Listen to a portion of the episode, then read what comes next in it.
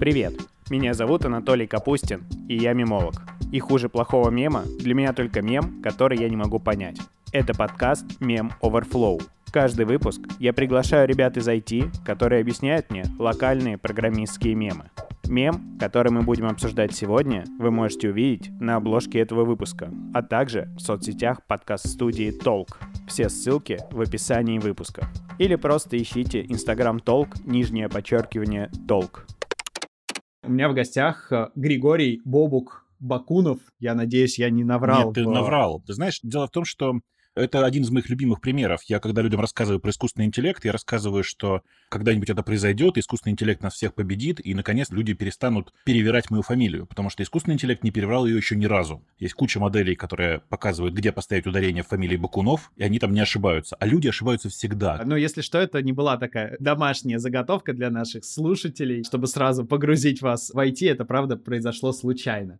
Вот, ты программист, блогер, подкастер, интернет-эксперт, как ты обычно представляешься, чтобы опять не соврать, как в ударении фамилии. Много лет назад, когда-то я отчаявшись придумать, чем же я на самом деле я занимаюсь на работе, придумал такую шутку, когда мои друзья-американцы спрашивают меня, что я делаю на работе, я отвечаю, I do my best. Наверное, это хорошо описывает то, что я делаю в жизни. Ну, все, что я делаю, я просто очень стараюсь. Я надеюсь, тогда сегодня у нас получится описать этот мем. Мы постараемся на картинке изображен почтальон Печкин с э, деревянной посылкой, и на нем написано «Я принес вам пакет, но я вам его не отдам, потому что TTL истек».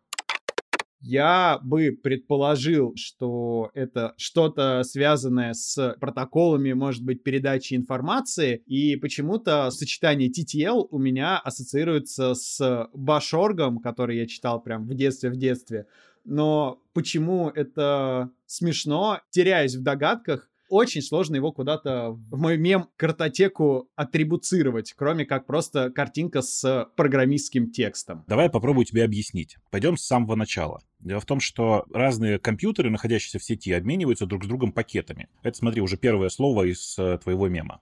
Пакет — это такой небольшой комплект информации, угу. в котором содержится запрос к нужному тебе серверу. В этом пакете написано какой адрес ты запросил, у какого компьютера запросить этот адрес, а также содержится много дополнительной информации. Например, кто отправил этот пакет, то есть идентификатор тебя как такового. Насколько долго ты готов этот пакет ждать. Ответ, да? Да. Насколько долго этот пакет сам по себе будет жить. То есть сколько этот пакет вообще просуществует, пока он не протухнет. Вообще, зачем взялась идея про не протухнет? Мне кажется, что здесь все довольно сложно и нужно копнуть немножко вглубь интернета. Когда-то давным-давно в интернете люди искренне считали, что вообще не нужно у пакетов указывать время их жизни. Почему было так? Ну, потому что пакетов в интернете тогда было очень-очень мало, в сети было очень мало компьютеров, и иногда общение между компьютерами выглядело так. Один какой-нибудь компьютер запрашивает у другого какие-нибудь данные. Он отправляет ему какой-то пакет. В пакете написано «дай мне мне вот такую-то страничку, и все, собственно говоря. Этот пакет летит к нужному компьютеру, скажем, от компьютера А к компьютеру Б.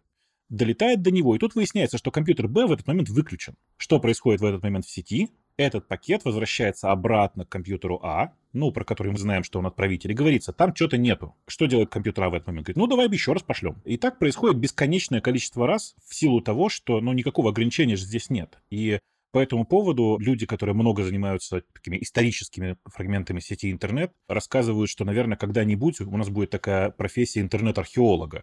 Это такой человек, который выкапывает те самые пакеты, у которых не было указано время жизни. В современном интернете все не так. Есть время жизни. Например, типичный браузер, когда отправляет пакет в сервер с просьбой прислать что-нибудь в ответ.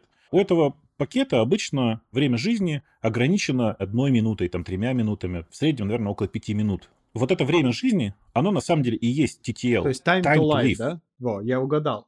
Да протокол TCP/IP, который называется, он как раз и есть самый популярный, наверное, протокол для обмена пакетами в современном интернете. Вокруг этого протокола есть тоже какое-то совершенно неограниченное гигантское количество мемов, но в целом, ну вот логика примерно такая. То есть один компьютер передает другому пакет, пакет доходит, и как бы второй компьютер просто не смотрит на этот пакет, потому что TTL истек, правильно? Ну, в реальности в рамках протокола TCP/IP так не происходит. Почему? Потому что на самом деле обмен пакетами чуть-чуть сложнее, чем я рассказал. Он выглядит вот как. Компьютер А шлет компьютеру Б телеграмму, которая звучит так.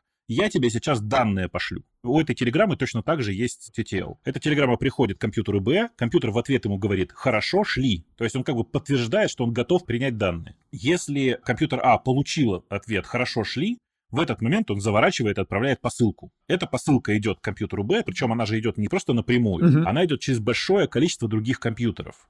То есть на самом деле между А и Б находится еще C, D, E, F и разные другие сервера ваших провайдеров, так называемые аплинки, то есть мета-провайдеры, да, провайдеры, находящиеся над вашим провайдером интернета. Сотовые операторы, атлантические операторы, которые под Атлантикой пересылают ваш пакет с континента на континент, ну и так далее. Выглядит это так. Пакет А кидает в сеть интернет посылку, на которой написано «Это посылка для компьютера Б». Компьютер C, который находится у А под боком, забирает эту посылку и читает, ага, значит, ее нужно отправить к Б. Как бы мне ее поближе к Б переслать? Наверное, это компьютер D и отправляет ему на каждом этапе, повторюсь, проверяется этот самый TTL. Если в какой-то момент на каком-то из этапов пересылки он истек, то все, как бы эта посылка считается недошедшей, утерянной, и в этой ситуации Печкин что должен сделать? Он должен сказать, знаешь, у нее TTL истек, поэтому я тебе ее не отдам, но я телеграфирую обратно А, что посылку я не доставил. Угу. Так как речь идет об интернете, великое счастье, что нам не нужно эту посылку возвращать обратно в этот момент. Потому что тогда мы бы вернулись к одному из э, любимых наших анекдотов о том, как человек скачал из э, интернета файл, он ему не понравился, и он залил его обратно. Поэтому вот примерно так живет сейчас современный интернет. Это на самом деле очень интересно смотреть за этим, потому что вся эта механика придумана уже больше 40 лет назад.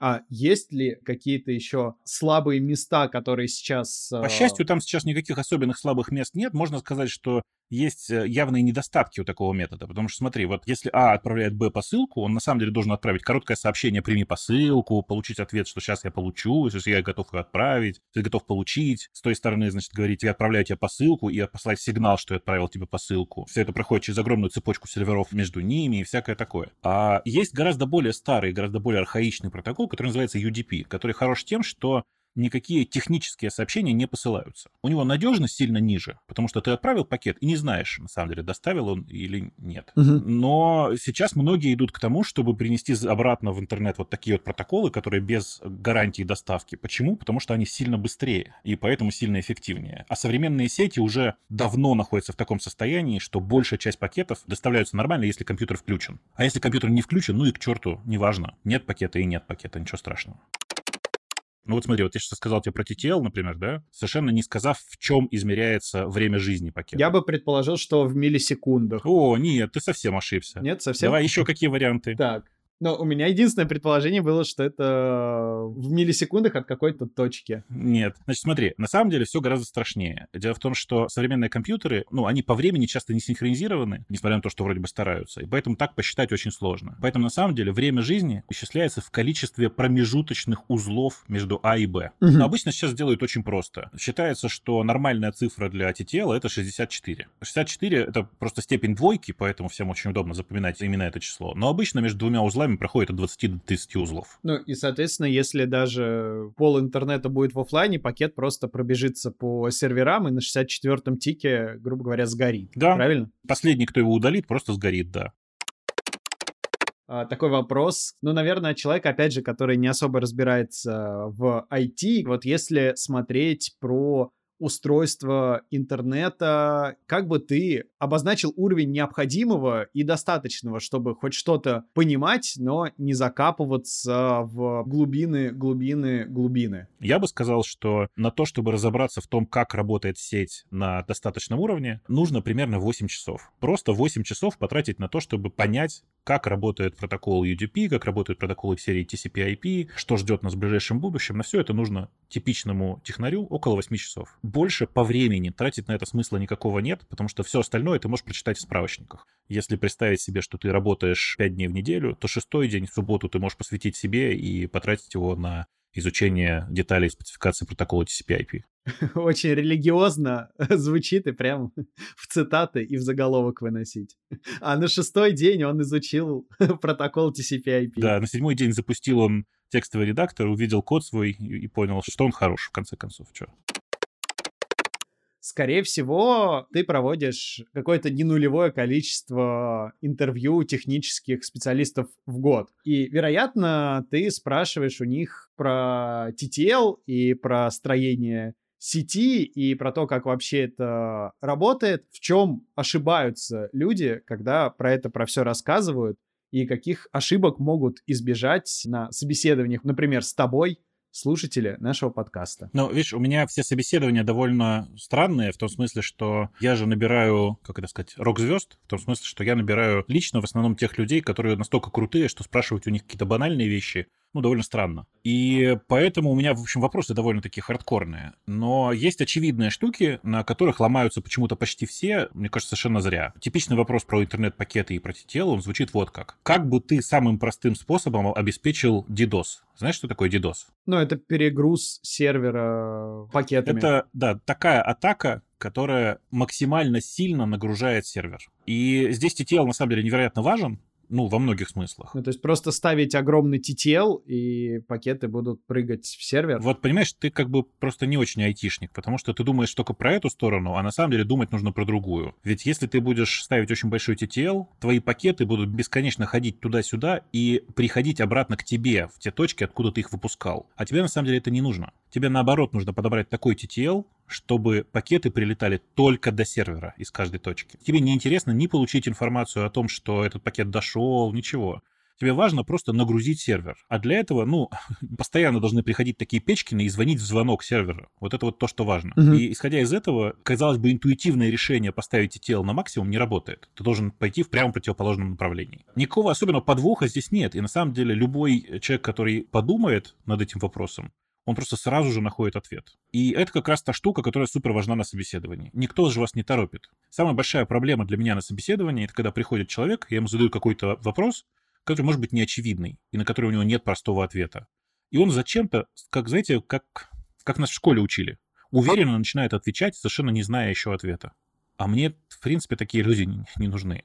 Мне нужны люди, которые в ситуации, когда не знают ответа, прямым текстом скажут, я не знаю, ну, расскажи мне хорошо, я теперь буду знать что-то новое. Или остановятся, подумают, придумают ответ. Он может даже неправильным быть, это не очень важно.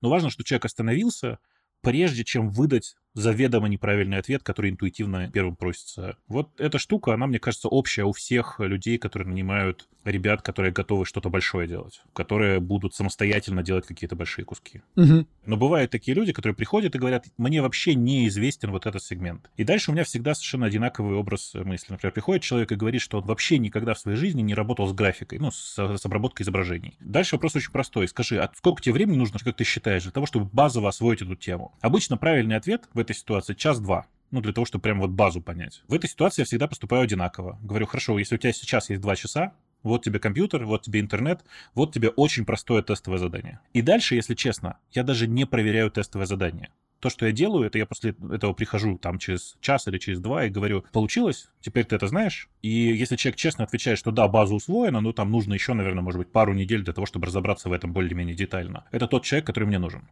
То есть он честный, он способен быстро учиться, он способен оценить глубину какой-то проблемы и представить себе, сколько ему времени нужно на ее решение, и при этом это хороший технический специалист, ну, потому что действительно за пару часов разобраться в, хотя бы базово в какой-то проблеме, нужно быть неплохим техническим спецом. А сейчас я хочу попросить, наверное, еще какое-то наставление тем, кто хочет про IT послушать от Григория. Во-первых, нельзя не воспользоваться случаем и не рекламировать подкаст, который мы с друзьями ведем последние 15 лет. Он называется «Радио Т». Найти его довольно легко в любом интернете и в любом вашем подкаст-приемнике.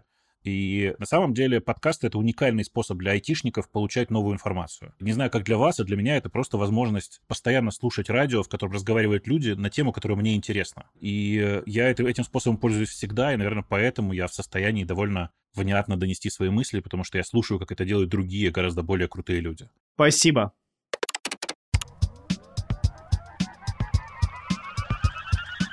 Мне кажется, что мы подробно разобрали этот мем. Напишите в комментариях, кстати, что было полезно, интересно, а что вам оказалось непонятым. Слушайте мемы Overflow, пишите код.